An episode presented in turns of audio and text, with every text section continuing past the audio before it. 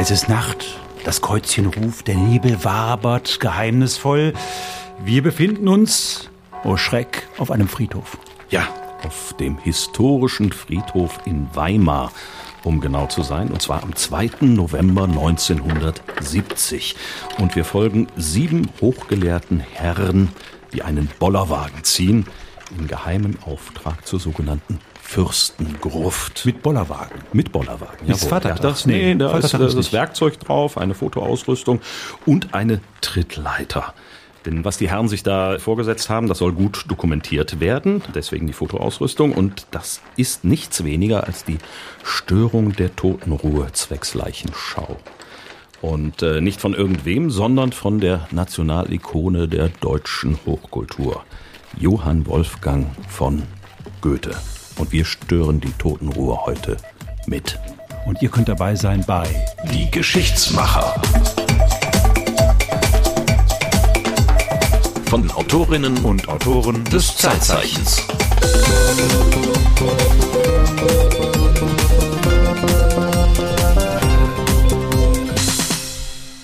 Zum Zwecke der Feststellung des Erhaltungszustandes des Leichnams von Goethe fand eine Besichtigung statt. Sie war dringend notwendig geworden, weil wahrscheinlich durch die Feuchtigkeit in der Gruft ein Schlossbeschlag sich gelöst hatte, der Deckel aufklaffte und durch weitere Feuchtigkeitszunahme im Sarg ein beschleunigter Verfall des Leichnams zu befürchten war. Anwesend waren Herr Professor Bolk, Rektor der Friedrich-Schiller-Universität Jena, Herr Professor Hansen, Gerichtsmedizinisches Institut Jena, Herr Professor Behm-Blanke, Direktor des Museums für Ur- und Frühgeschichte Thüringens in Weimar, Herr Dr. Ehrlich, Leiter des Goethe-Nationalmuseums, Chefrestaurator Ersfeld vom Museum für Ur- und Frühgeschichte Thüringens in Weimar, Oberrestaurator Blumenstein vom gleichen Museum. Und Oberrestaurator Hucke ebenfalls vom gleichen Museum als Fotograf. Jawohl, so steht es in der Sonderakte Mazeration Goethe.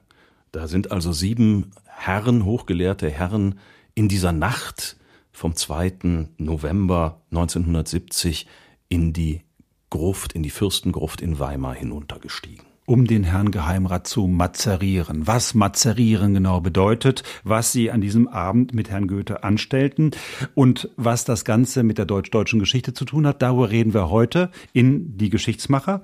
Der Martin hat darüber ein Zeitzeichen gemacht und Einmal im Monat stellen wir ja Kollegen, Kolleginnen vor, die ein Zeitzeichen zu einem Thema gemacht haben. Denn Martin hat es halt in dem Fall nach Weimar verschlagen und dort in die Fürstengruft. Nun muss man sagen, der Martin ist natürlich ein Banause. Wir wissen es ja alle. Ja, so sieht's ich, aus. Ich glaube, er, ich glaube, er hat noch nie überhaupt ein einziges Buch von Goethe gelesen. Stimmt's? Das ist soweit richtig. Ich musste in der Abiturprüfung Deutsch-Leistungskurs ein Goethe-Gedicht interpretieren, auf das ich mich komplett nicht vorbereitet habe. Aber ansonsten weiß ich über Goethe halt das, was man in der, in der Schule weiß. Und ich bin kein Goethe-Experte, nein, und auch kein Experte für die deutsche Klassik. Das ist ja eher so dein Beritt. Du ja, hast ich, ja das ich, ein ich oder war, andere ich war, Goethe ich war eine ganze Weile auf Goethe-Zeitzeichen abonniert. Ja, genau. ja, das, das ist so. So, aber ja. das hast du nicht gekriegt. Das habe ich gekriegt, weil ich Spaß an schrägen Themen habe. Und Goethes Gebeine, um die geht es ja. Das ist sicherlich ein, ein ziemlich schräges Thema und da habe ich Spaß dran, vor allen Dingen, wenn es um dieses weihevolle, hochamtliche Gewese geht, was man um diese Gebeine veranstaltet hat. Ähm, das finde ich spannend und diese quasi religiöse Ehrfurcht, die dem sterblichen Überresten des Dichterfürsten entgegengebracht werden. Ich bin da selber eher ein bisschen nüchtern unterwegs, wenn es um sterbliche Überreste geht, aber ich finde das faszinierend, wie diese, wie die Gesellschaft damit umgeht und die Gedenkkultur, die Riten, die Symbolik äh, und vor allen Dingen dann, wenn es um eben so eine Nationalikone geht wie den guten Geheimrat. Und dann hat dich nichts mehr gehalten, du hast dich ins Auto gesetzt oder in die Bahn und bist ins, ins Auto und, und bin nach Weimar, nach Weimar gefahren. So, so sieht's aus, genau. In dieses äh, hübsche, ja, Puppenhausstädtchen in Thüringen, was da in den 90er Jahren nach der Wende als allererstes und mit am aufwendigsten komplett restauriert worden ist und saniert worden ist. Und ja, wahrscheinlich auch deswegen schlicht und ergreifend, weil es eben diese Herzkammer der deutschen Hochkultur ist. Da hast du dann Goethes Gartenhaus und das Schillermuseum, das Nationaltheater, das Nietzsche-Archiv, die barocke Anna-Amalia-Bibliothek, das Bauhausmuseum und ich weiß nicht was noch alles. Und es gibt einen Friedhof. Und es gibt eben den Friedhof Friedhof, den historischen Friedhof in Weimar mit der Fürstengruft. Weil da die Dichterfürsten liegen. Weil da die Dichterfürsten liegen, ja, aber nein, eigentlich nicht, weil es die Fürsten zu Sachsen, Weimar, Eisenach gibt oder gab und die liegen da alle in dieser Fürstengruppe. In, in, in, dieser Fürstengruppe. in, trauter Nachbarschaft mit den Dichtern. Genau, also die, die Fürsten kennt kein Mensch mehr heute. Um zu wissen, wer da wer ist, braucht man einen Lageplan, den kriegt man auch ausgehändigt, wenn man dort diese Fürstengruft besucht. Ach, man darf da und einfach so rein? Man, ja? darf da, man darf da rein, ja, kann sich das angucken und das habe ich auch gemacht. Also man steigt dann dort hinab in die Gruft und da begegnet einem als allererstes, wenn man die Treppe runterkommt, dieses Ensemble bestehend bestehend aus zwei Särgen, nämlich dem von Goethe und dem von Schiller. Und das steht auch in goldenen Lettern vorne drauf, wer da wo liegt. Ja, und das habe ich dann auch gemacht und habe da unten eine Reihe von Touristen getroffen und die gefragt, was sie denn da so eigentlich hintreibt in diese Gruft zu Goethe und zu Schiller. Ist das was besonders für Sie, dass die Gebeine hier auch liegen von Goethe? Ja, finde ich schon. Also es ist für mich ähm, schon ein ehrfürchtiger Raum. Und ich finde es auch sehr schön, dass man die überirdisch aufbahrt und nicht unterirdisch. Ja, wir sind hier das erste Mal in Weimar und gucken uns alles Mögliche an und die gehören hier zur Stadt und dann machen wir auch Fotos davon. Mhm. Finden Sie das normal, dass da zwei dichter nebeneinander liegen? Man könnte ja auch denken, dass die Familie vielleicht daneben bestattet wäre und nicht gerade sein bester Kumpel. Das kann ich Ihnen so nicht beantworten, aber oben sind ja auch die Statuen beide zusammen. Mhm. Dann können die auch hier beide zusammen liegen. Naja, ich meine, das ist äh, die Wiege der Literatur, der deutschen Literatur. Und ich denke, daher muss man sich das irgendwie mal angucken und so ein bisschen verinnerlichen. So. Sie haben gerade die Grablege von Goethe und Schiller, die beiden Särge, fotografiert. Warum? Ähm, weil ich die beide einfach als Person, also die interessieren mich als Person und auch ihre Werke. Und es interessiert mich einfach an sich die Person, wie er hier gelebt hat, wie er hier auch Inspiration gefunden hat und eben so ein bisschen auf Goethes Spuren zu wandern. Und ich finde, es gehört irgendwie auch dazu, wo er so seine letzte Ruhe gefunden hat. Und ja, ich finde es einfach schön, dass er neben Schiller quasi sein Grab hat, weil der ja doch eine enge Freundschaft verbunden hat und auch bis zu Schillers Tod. Und das finde ich irgendwie schön, so diesen Abschluss und dass die beiden so ja die auch diese Weimarer Klassik mitbegründet haben, dass sie jetzt auch so gemeinsam ihre Ruhe finden. Die Ruhe finden, haha. Aber dass man Goethe und Schiller zusammenlegt, in freundschaftlicher Eintracht, die beiden hatten ja zumindest die letzten Lebensjahrzehnte nicht gemeinsam. Schiller ist ja viel früher gestorben, 1805, glaube ich. Aber dass sie dann im Tod zusammenfinden, ist irgendwie sehr naheliegend. Ja, es ist sehr naheliegend, aber natürlich kein Zufall. Das war geplant äh, von diesem Fürsten, der zu Goethes Zeiten hier regiert regiert hat. Karl und das August. war Karl August, genau, der äh, viele Jahrzehnte mit Goethe und aber auch eben mit Schiller befreundet war. Mit Goethe äh, alt geworden ist. Der hat, den, der hat ja, Goethe ja, kennen dann nach Weimar geholt, da war der gerade mal 18 Jahre alt. Aber ja. die waren nur ein paar Jahre auseinander, richtig. Und deswegen hat Karl August verfügt, äh, dass die beiden eben auch zusammen in dieser Familien, dieser fürstlichen Familiengruft beigesetzt werden sollen. Wie das genau gelaufen ist, das hat mir Christoph Schmelzle erzählt. Der ist ist Kunsthistoriker und arbeitete damals, als ich in Weimar war, für die Stiftung Weimarer Klassik. Und den hast du in der Gruft getroffen? Eben da. Als man 1827 Schiller hier niedergelegt hat in so einer relativ spontanen Entscheidung von äh, Großherzog Karl August, seine Gruft, seine Familiengrablege für seinen Dichterfreund zu öffnen, hat man schon geplant, dass man Goethe hier auch niederlegen würde. Und man hat eben zwei identische, schlichte Eichensärge, die mit diesen Metallbuchstaben beschriftet sind. Aber sie sind natürlich schlicht aus dem Geist des Klassizismus. Also sie haben diese sehr eleganten, gestuften äh, Deckel. Sie haben diese Ringe zum Tragen, auf jeder Seite vier Ringe, wo man die anfassen kann, wenn man sie transportiert. Und es ist eben massives Eichenholz. Also die sind schon im klassizistischen Geiste aus hochwertigen Materialien als Pendants angefertigt worden. Und nun liegen die beiden nebeneinander. Ihrer eigenen Beerdigung konnten sie beide nicht entgehen. Das ist in der Tat ein merkwürdiger Vorgang, weil er Schiller wusste das ja nicht. Also Schiller starb, ohne zu wissen, was posthum mit ihm geschehen würde. Goethe starb im Bewusstsein, dass Schiller hier schon liegt in der Fürstengruft und Goethe starb im Bewusstsein, dass er neben Schiller gebettet würde. Es geht in beiden Fällen natürlich auch um eine nationalkulturelle Vereinnahmung und auch um eine Vereinnahmung für den literarischen Nachruhm.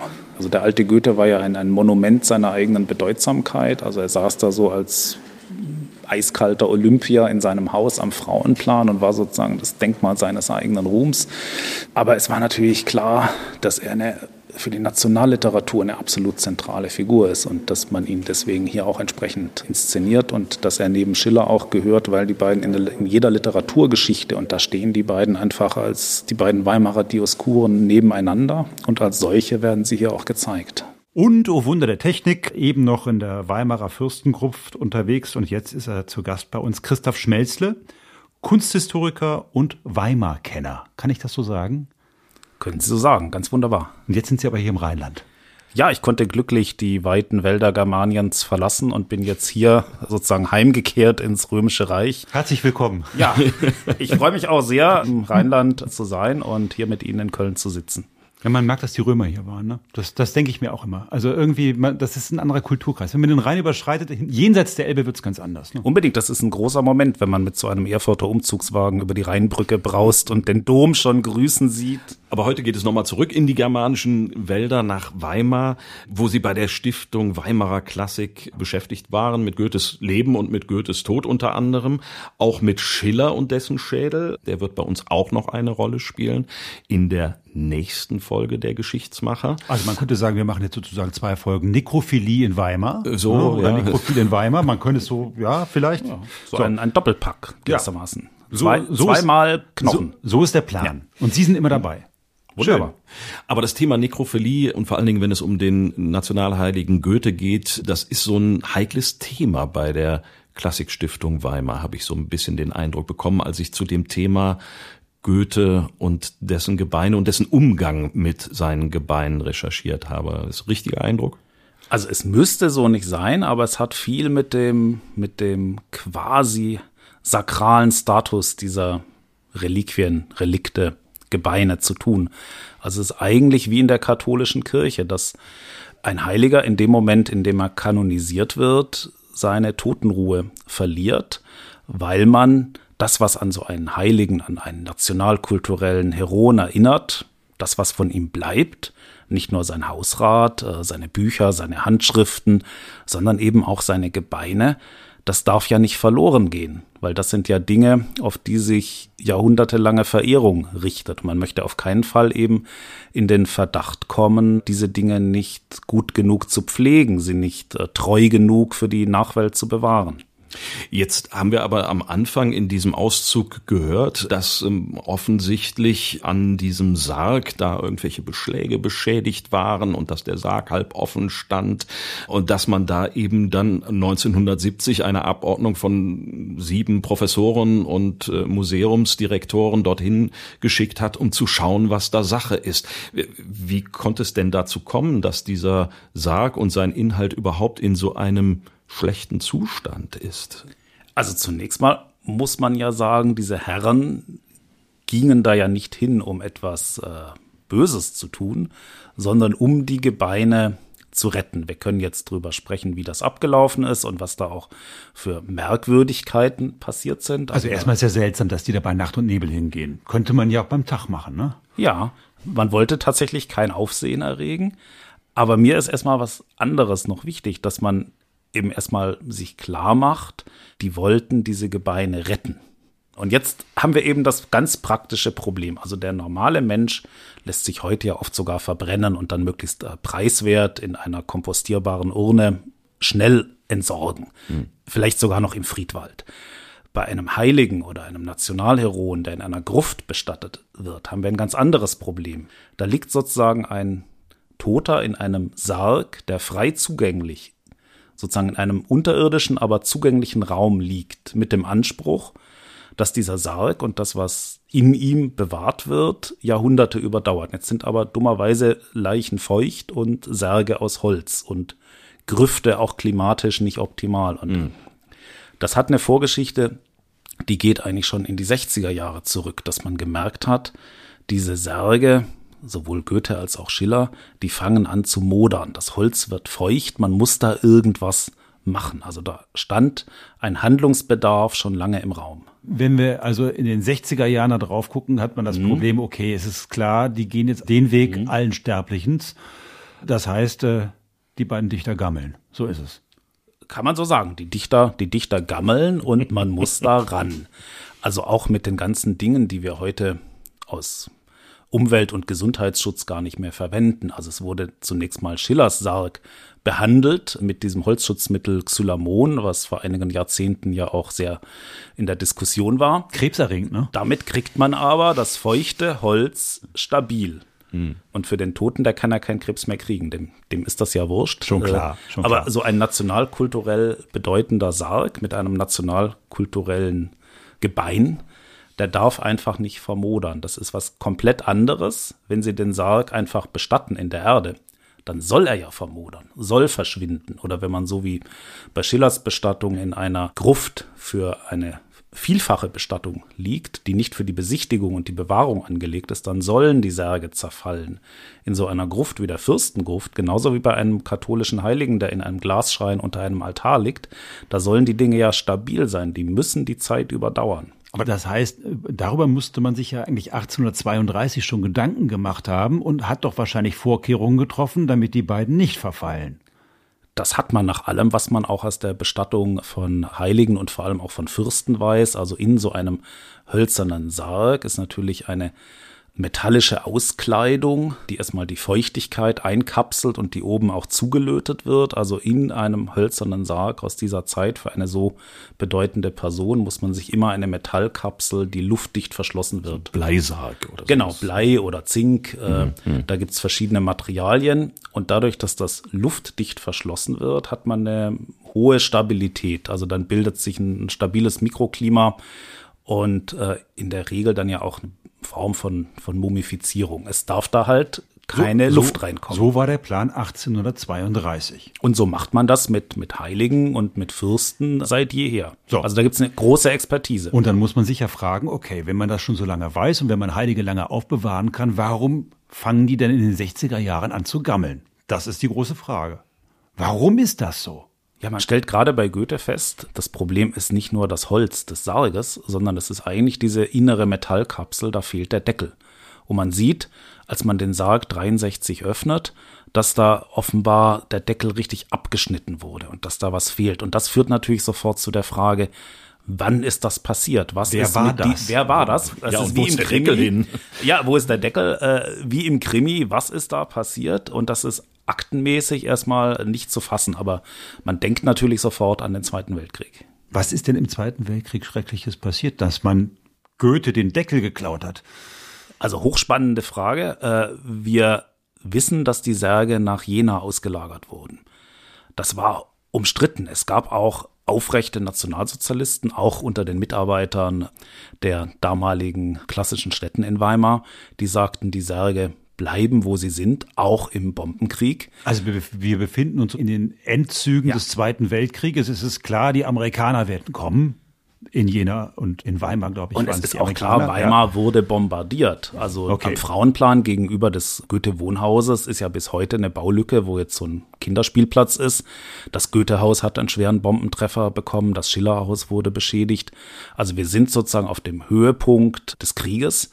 Und es gibt stramme Nationalsozialisten, die sagen, die Särge bleiben hier, sozusagen als Aufforderung zum Durchhalten. Und wenn dann am Ende von der Fürstengruft ein Trümmerhaufen bleibt, macht man eine Marmorplatte ran und sagt, hier ruhen Goethe und Schiller und hat dadurch so eine Art Anklage, wie die Alliierten so kulturlos sein konnten, eine Stadt wie Weimar zu bombardieren. Aber man hat sich dann offenbar entschlossen, die beiden zu evakuieren. Man hat sich entschlossen, obwohl es nicht unumstritten war. Und da wurde zwischen Goethe-Gesellschaft, herzoglicher Schatullverwaltung und den Musealverantwortlichen auch wirklich gerungen, wann und wie man das macht. Ja, dazu findet sich auch ein quasi amtliches Papier, wenn du das vielleicht mal gerade vorlesen willst, von der großherzoglich sächsischen Schatullverwaltung aus dem Herbst 1944. Abtransport der Dichtersärge genehmigt unter der Bedingung, dass sie später in die Fürstengruft zurückkehren. Erwünscht ist unter derselben Voraussetzung auch gleichzeitig Abtransport des Sarkophags des Dichterförderers und Freundes Großherzog Karl August. Weimar, den 27. September 1944, großherzoglich sächsische Schatullverwaltung. Ja, und das ist dann auch passiert, als es dann wirklich knapp wurde, als die westliche Front, die Amerikaner herangerückt sind.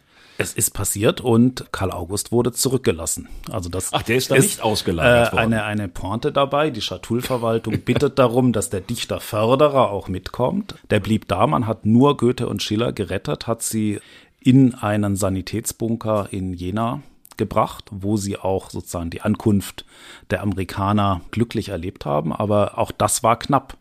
Denn es gab einen Zerstörungsbefehl, also es gab einen, einen Befehl, bevor die Amerikaner kommen und uns möglicherweise die Dichter rauben. So, so war die Stimmung in der Zeit. Dann werden wir sie Dann lieber werden wir vernichten. sie vorher zerstören. Also es gab, wie ja so oft in der Endphase des Krieges, diese Idee, bevor Dinge dem Feind in die Hände fallen, lieber zerstören, verbrannte Erde hinterlassen. Und ein Arzt hat sie dann hinter Sanitätszeug versteckt, so dass, soweit wir der Überlieferung glauben können, das Sprengkommando einfach nicht mehr rechtzeitig diese Särge beibringen also ein, ein, Arzt in einem Bunker in Jena hat dafür gesorgt, dass die Särge irgendwo hinter Flaschen und Tiegeln und Verbandszeug versteckt werden, damit die Deutschen nicht in der Lage sind, diese beiden Särge samt Inhalt zu vernichten. Und er wurde dafür dann ja auch noch angeklagt, aber die Amerikaner waren einfach rechtzeitig da und er konnte dann auch dafür sorgen, dass die Särge, also kurz bevor er in Kriegsgefangenschaft geriet, dafür sorgen, dass man diese Särge sozusagen wieder vorholt und zurück nach Weimar führt, weil die Amerikaner waren empört, dass man ihnen so etwas überhaupt vorwirft wie Dichterknochendiebstahl. Ganz, sowas machen die Amerikaner nicht. ganz im Gegenteil. Auf keinen Fall. Man, man bombardiert deutsche Städte, aber man würde doch niemals, nie, niemals würde man die beiden Dichterfürsten entführen, oder? Ja, das, also das ist die Haltung äh, des, äh, da gibt es einen entscheidenden amerikanischen Offizier, Major Brown, der wo man auch sieht, wie wichtig Bildung ist, in seiner amerikanischen Hochschulbildung auch Deutsch gelernt hat und äh, die Schriften der Klassiker gelesen hat. Der konnte Deutsch, der hat diese Särge gesehen und hat sofort seine sozusagen militärische Ehrensache darin erkannt, mit amerikanischen Militärfahrzeugen und einer kleinen improvisierten Ehrengarde diese beiden Särge zurück nach Weimar bringen zu lassen und in die Fürstengruft wiederzulegen. Also die Amerikaner haben dafür gesorgt, auch dann mit eigenen Fahrzeugen, dass die Dichter wieder dahin kommen, wo sie hingehören, nämlich in die Fürstengruft nach Weimar. Da gibt es auch dazu eine Bekanntmachung des Stadtvorstandes in Weimar, die äh, 1945 dann kurz nach Kriegsende überall ausgehängt wurde in Weimar. Marco, vielleicht mag sie auch noch mal lesen. Am Sonnabend, dem 12. Mai 1945, abends 6 Uhr, drei Tage nach Schillers 140. Todestag, sind die Särge Goethes und Schillers wieder an ihren alten Platz in der Fürstengruft gelangt.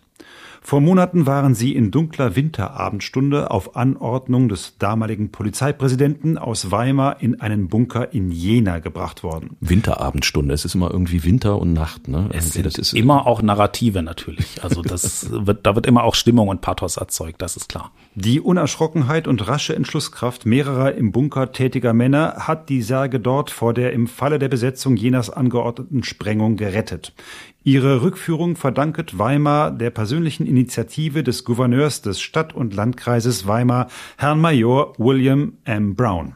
Das ist er, ja. Mhm. Er hat die notwendigen Wege geebnet und den Transport selbst mit aller Sorgfalt und Pietät vorbereitet, überwacht und durchgeführt.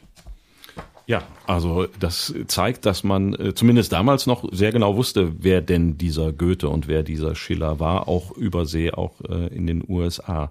Also äh, es scheint ja so eine Bedeutung der Gebeine nicht nur offiziell zu geben, sondern offensichtlich hat sich da ein Major berufen gefühlt, dafür zu sorgen, persönlich, dass die Gebeine wieder dorthin kommen, wo sie hingehören. Ja, wir haben hier immer, immer beides. Das sind die persönlichen Bildungserlebnisse und persönlichen Überzeugungen und die große staatliche Kulturpolitik. Also die Amerikaner machen das ja irgendwie ganz cool, also mit ein paar äh, Pickups und ein paar Soldaten, die da als Ehrengarde dann an der Fürstengruft stehen, aber es ist eine relativ kleine improvisierte Feier und dann kommt ja das Drama Thüringens. Die Amerikaner ziehen sich zurück und die Russen übernehmen und die Russen machen dann noch mal eine Feier. Das ist auch ganz spannend. Äh, auch die Russen stellen sich dann ein paar Monate später an die Särge und reklamieren das klassische Erbe, also sozusagen, wie es in der sozialistischen Diktion heißt, äh, diesen aufgeklärten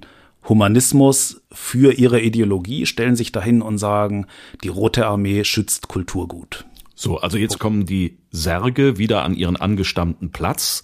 Wunderbar, alles hat seine Ordnung wieder. Aber irgendwas muss ja da passiert sein, denn ein paar Jahre später, knapp 20 Jahre später, fehlt eben dieser Deckel. Wer hat den Deckel geklaut? Waren es die Nazis?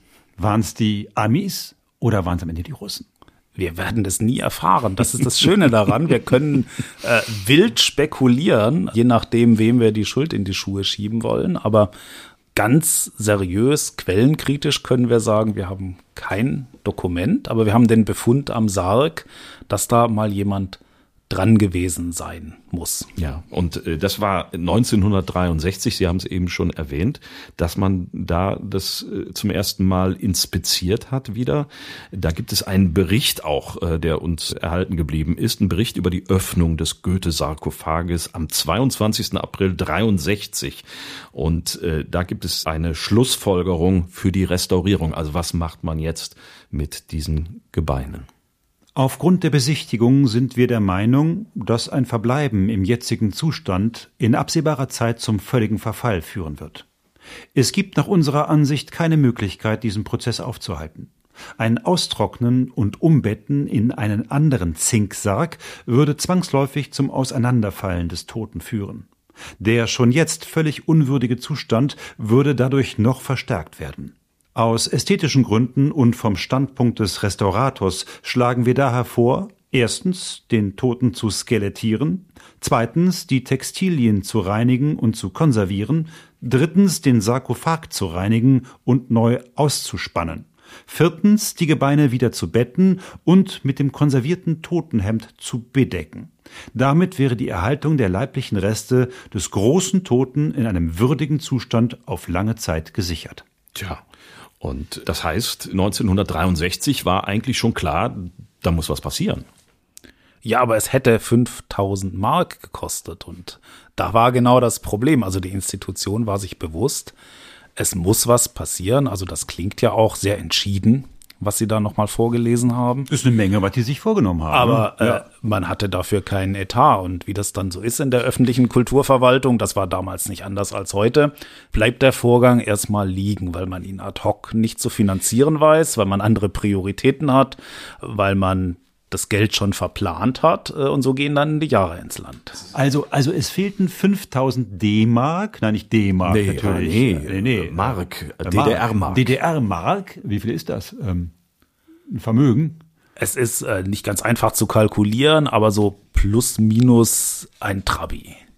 Also für damalige Verhältnisse durchaus viel Geld. Also wenn man sich überlegt, auch was heute so für Autos ausgegeben wird, also es ist keine triviale Summe. Also im Moment mal, wir haben es mit dem Nationalheiligtum zu tun, wir haben es mit Goethes Leichnam zu tun. Das ist ja nun nicht irgendwie, also wenn Sie die Wahl haben, ist, ist der nicht ein Trabi wert? Also, ja genau, also so eine Joghurtkiste oder oder die Kiste mit Goethe drin. Das äh, muss man sich doch jetzt mal fragen an der Stelle. Aber wir haben es ja auch mit öffentlicher Kulturverwaltung zu tun, wo man priorisiert, wo man vielleicht zwei Jahre vorher schon ein anderes Projekt angeschoben geschoben hat. Also es gibt sozusagen erstmal keinen äh, Sonderfund für modernde Dichterknochen, äh, sondern man legt das mal beiseite.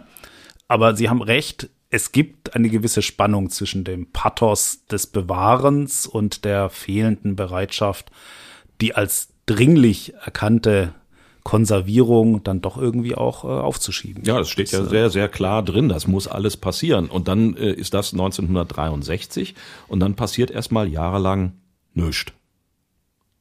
Bis 1970 dann.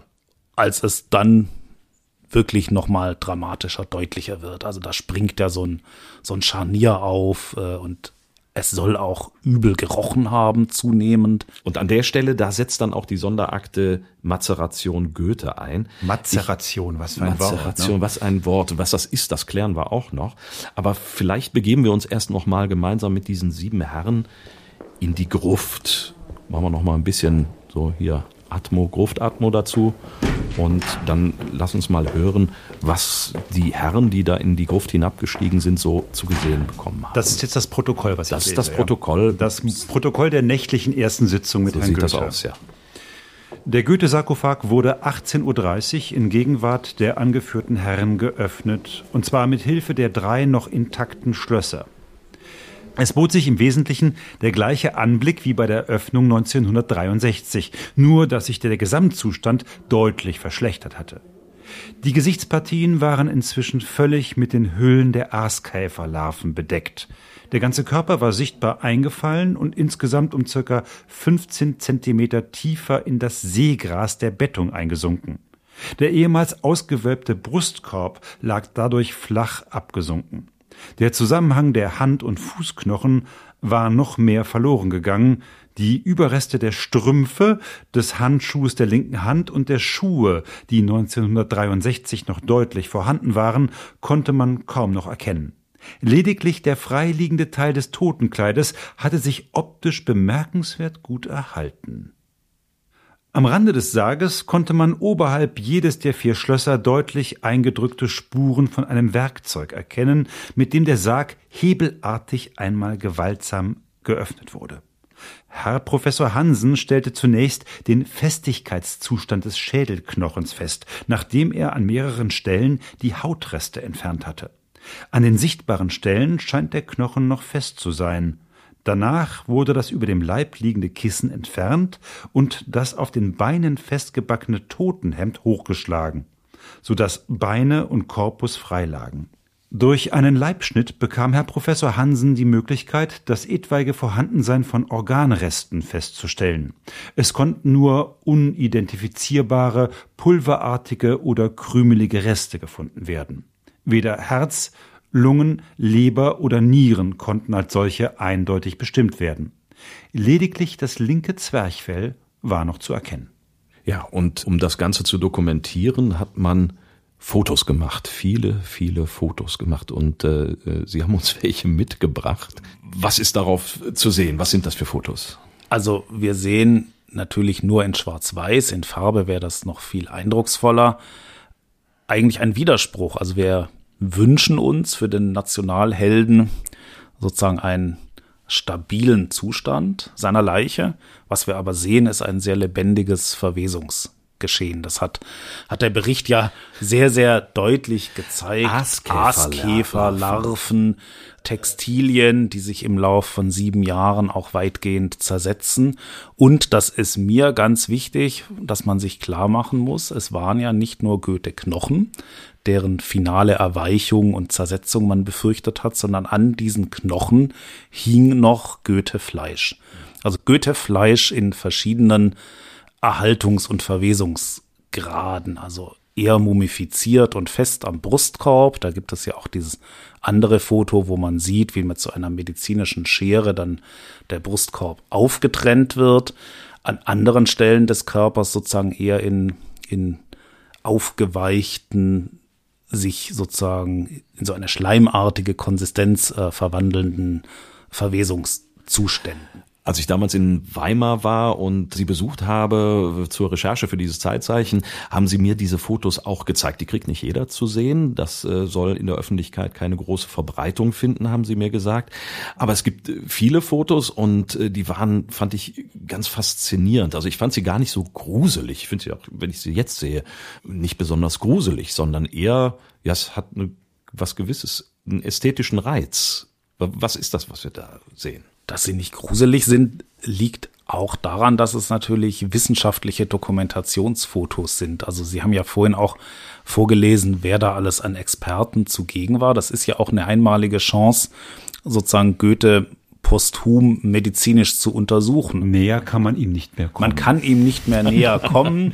Also so Dinge wie sein steifer Gang, die kann man dann auf verwachsene Brustwirbel zurückführen. Also man kann an diesem Skelett ganz viel über die Krankengeschichte Goethes sehen und da waren Leute zugegen, die auch das medizinisch dokumentieren wollten und die sich für solche Dinge interessiert haben. Aber Sie spielen ja vor allem auf dieses ganz berühmte Foto an, was Albrecht Schöne ja auch äh, mal emphatisch beschrieben hat. Also Schöne ist ein Philologe, der die Wörter liebt und die Künste eher mit Skepsis betrachtet. Also Schöne versteigt sich in seinem Buch über Schillers Schädel, wo es dann auch einer kleinen Stelle um Goethes Schädel geht, zu der Behauptung, das sei quasi das authentischste Goethe-Porträt, was wir haben. Nicht verfälscht durch die Künstler, denen man nie trauen kann, die tun, was sie wollen, sondern hier sehen wir eben im Sarg Goethe auf dem Rücken liegend, im Totenhemd, mit dem Lorbeerkranz und uns guckt so ein, ein eingefallener Schädel an, der ist äh, gegen alle Erwartung schwarz. Diese Schwärze kann man, wenn man näher rangeht an das Bild, die Texte der Befundung kennt, als Aaskäferlarven erklären und dann ums Kinn wie so ein weißer Seniorenbart, äh, so eine, ja, wie so ein, ein weißes U, was so um, um den Kopf geht, äh, wo in den Berichten steht, dass das möglicherweise auch so eine fettige Ausstaffierung so für die Herrichtung, für die Aufbahrung war, die da Spuren hinterlassen hat. Also wir sehen ihn friedlich, aber irgendwie von Aaskäfern angenagt mit Lorbeerkranz im Totenhemd in dieser Holzkiste liegen. Kann man noch irgendwie die Gesichtszüge wirklich erkennen? Also auf dem Foto hier sehe ich das jetzt nicht mehr richtig, aber sieht man, lächelt der, sieht man ein bisschen was von Mimik oder ist es einfach nur so eine amorphe Masse? Es ist wie jeder Schädel für den Unkundigen schwer zu deuten. Es gibt natürlich Schädelkundige, also das sind die Leute, die auch Gesichtsrekonstruktionen von Verbrechensopfern machen. Die können schon auf der Grundlage eines Schädels rekonstruieren, wie ein Gesicht mutmaßlich aussah. Also sowas wurde ja mit historischen Personen auch äh, gerade in der UdSSR mit äh, von Gerasimov mit großem Know-how gemacht und man macht das in seltenen Fällen auch heute noch für geheimdienstliche Zwecke oder eben für forensische Zwecke. Mhm. Also äh, dieses Arrangement des Knochenmannes im Sarges, zumindest die Fotos davon haben so eine gewisse, ja, auch einen gewissen ästhetischen Wert, kann man sagen. Wir sind nah bei Goethe, aber damals diesen sieben Experten war klar, äh, das kann so nicht bleiben und äh, wir müssen da was machen und so steht es dann auch im abschließenden Absatz dieses Berichtes. Man schloss sich übereinstimmend dem früheren Bericht an, in dem als einzige Möglichkeit für eine würdige Behandlung der Überreste des Toten die Mazeration in Frage kommt. Alle Beteiligten werden zum Stillschweigen ermahnt, die mit der Durchführung der notwendigen Arbeiten betrauten, gebeten, so zu verfahren, dass in der Öffentlichkeit keine Aufmerksamkeit erregt wird und der Besucherverkehr in der Gruft nicht behindert wird. Aha, also es gab wohl damals auch eine Möglichkeit äh, für die Öffentlichkeit, für Touristen schon die Gruft zu besuchen. Also die äh, standen dann an diesem ja fast offenen Goethe-Sarg.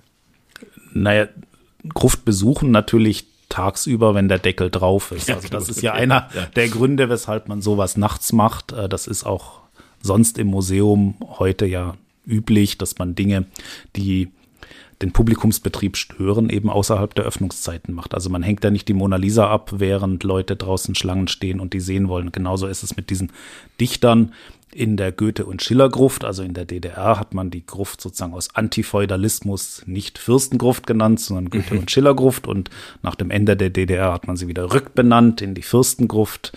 Also da geht man ja nicht mit so einer Untersuchung ran, während äh, Besucher man macht Goethe nicht gehen. nackig bis auf die Knochen, während andere Leute zugucken. Naja, und äh, was die mit dem Geheimrat vorhaben, das ist ja auch ganz schön rabiat. Das ist ein ziemlich rigider Vorgang. Also es geht darum, man hatte Angst, dass auch die Knochen noch mürbe werden. Also das, das was für jede normale Bestattung das Gewünschte ist, dass sich sozusagen der Leib in der Erde auflöst, das soll ja gerade hier verhindert werden. Und man hatte Angst, dass diese ganze Feuchtigkeit, diese Fäulnis, dieses Modern auf die Knochen übergreift. Und die einzige Möglichkeit, die man sah, war dann alles, was an Fleisch noch da ist, von diesen Knochen abzukratzen. Also auch die Reste der Knochenhaut und alles, was da noch am Gebein haftet, runterzunehmen und dann eben die Knochen auch äh, zu reinigen und zu konservieren und dann wirklich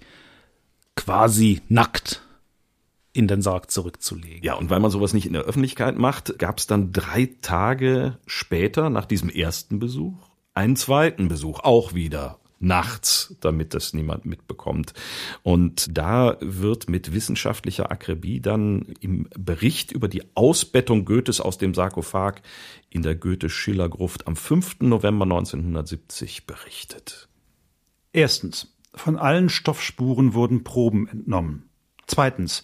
Das den Leib deckende Kissen wurde entfernt, der Inhalt, relativ locker gestopftes Seegras, entnommen und in Perfobeutel gefüllt.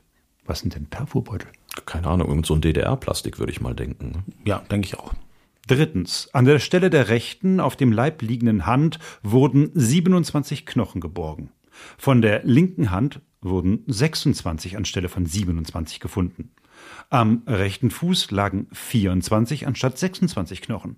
Da der Eindruck bestand, dass Knochen schon früher, eventuell beim Transport oder dem Aufbrechen des Sarges durcheinandergebracht worden waren, musste die genaue Zuordnung bei der Behandlung abgewartet werden.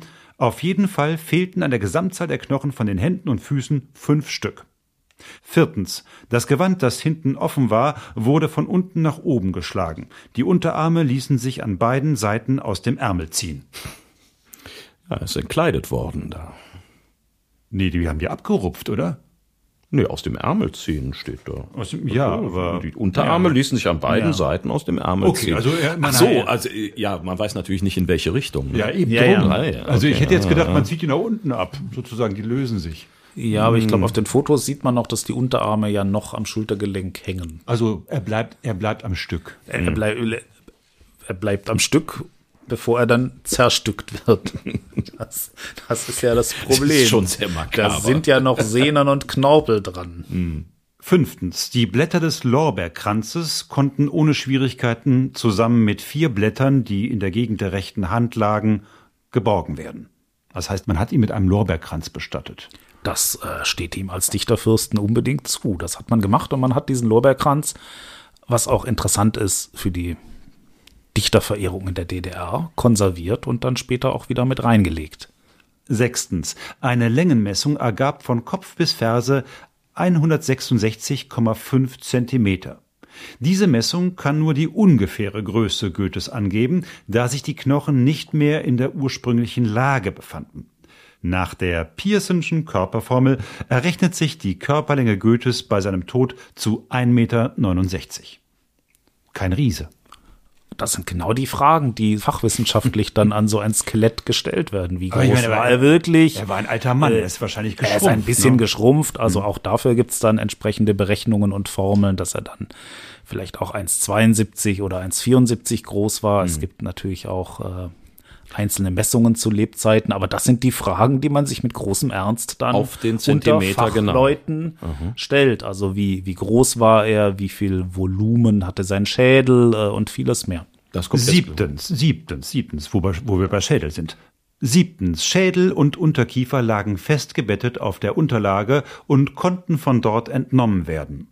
Im Ober- und Unterkiefer fehlten offensichtlich Zähne, die später auf einem Kopflaken zwischen Haut- und Käferlarvenresten gefunden wurden. Achtens, im Schädelinnern fand sich nur eine staubartige Masse. Oh Gott, Goethes Hirn.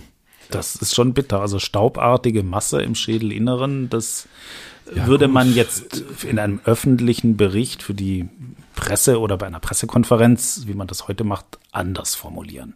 Aber hier sind wir sozusagen in einer internen wissenschaftlichen Diktion. Ja, die nehmen sich den ja wirklich Stück für Stück vor. Also Von Kopf bis Fuß. Oder also er muss froh sein, dass er kein katholischer Heiliger war oder ist.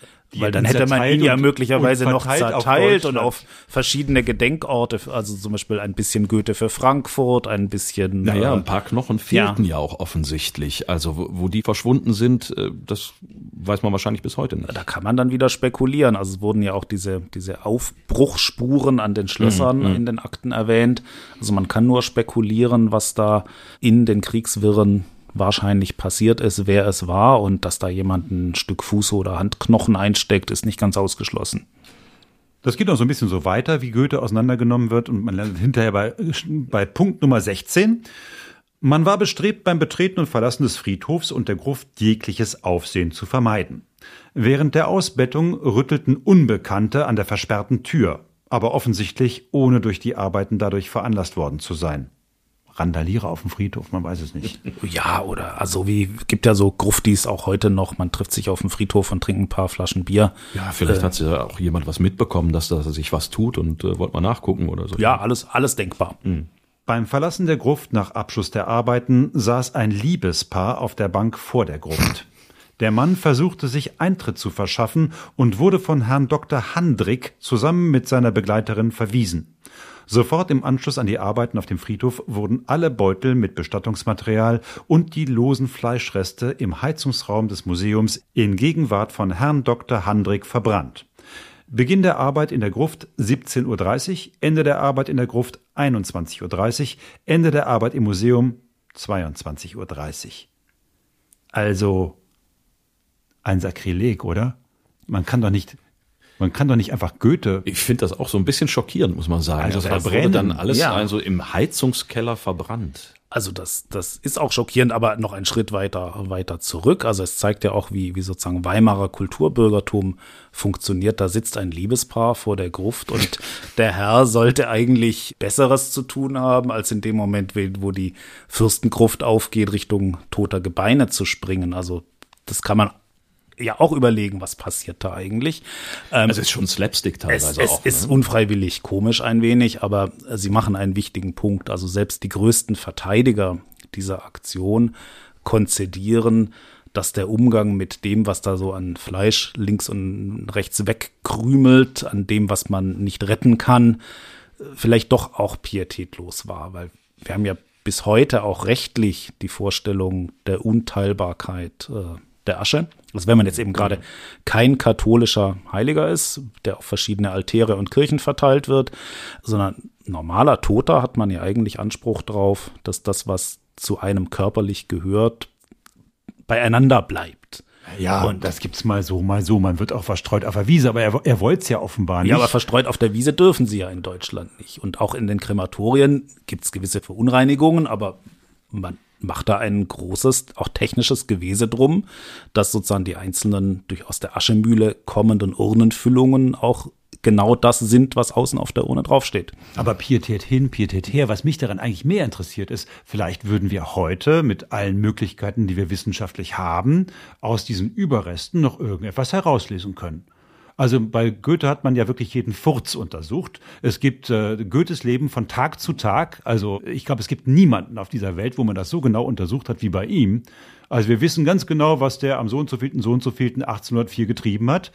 Aber aus diesen fleischlichen Überresten, die man dann ja einfach da im Heizungskeller dann verkokelt hat, hätte man ja vielleicht heute mit forensischen Möglichkeiten Ja, DNA-Analyse, solche Geschichten. ja, ne? vielleicht Also, hochinteressante Sachen herausfinden können, wo ich so denke, eigentlich hätte man es so einfrieren können, war doch nicht so schwer, oder? Ja, man hätte es einfrieren oder in einer anderen Weise konservieren können als äh, Probe. Ja. sozusagen als äh, naturwissenschaftliche Probeentnahme. Das hat man mit den Textilfasern ja auch erstmal so gemacht, dass man von jedem Stück Stoff, was in dem Sarg war, eine Probe genommen hat. Das sind dann die langweiligeren Fotos in der Akte, wo eben seitenweise äh, Textilien in Makrofotografie erscheinen, die einem Textilforscher viel sagen. Also sozusagen Konservierung dieser Quellen, also das Fleisch eines Nationalheiligen ist ja auch eine Quelle für die Forschung. Das hätte man so sehen können.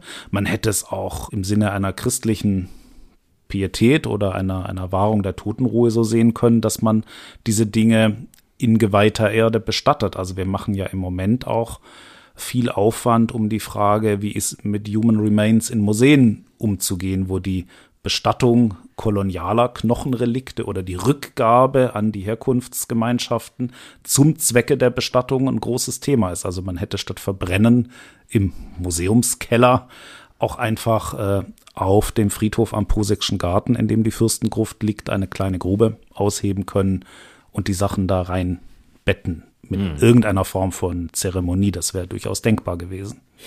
Nun ist das Ganze inklusive Verbrennen der Haut- und Fleischreste von Goethes alles bei Nacht und Nebel passiert, die vorherige Besichtigung auch.